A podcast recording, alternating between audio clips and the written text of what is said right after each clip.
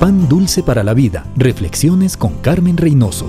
Se terminaban los Juegos Olímpicos especiales y Nuri, con sus brazos extendidos feliz, corría hacia su madre. Esta le acompañaba y le aconsejaba en todo momento. Una medalla más. La joven campeona en marcha había dado muchas satisfacciones a su familia y a su país. Nadie lo hubiera querido hace 14 años, cuando todos lloraban y se quejaban por esta niña especial que venía a la familia. No fue fácil, pero todos han cooperado. La niña aprendió a confiar totalmente en su madre, se han unido y han logrado muchos éxitos. En la vida cristiana, si deseamos éxitos, tenemos que andar unidos con el Padre, asegurarnos que somos sus hijos, reconocer que le necesitamos y vivir para Él sirviéndole. Como Nuri, hay mucho que no podemos hacer solos. Necesitamos aceptar la ayuda del Todopoderoso, obedecer disciplinadamente y las bendiciones llegarán por añadidura. ¿Deseas éxito en tu vida cristiana? Asegúrate de caminar en armonía con Dios.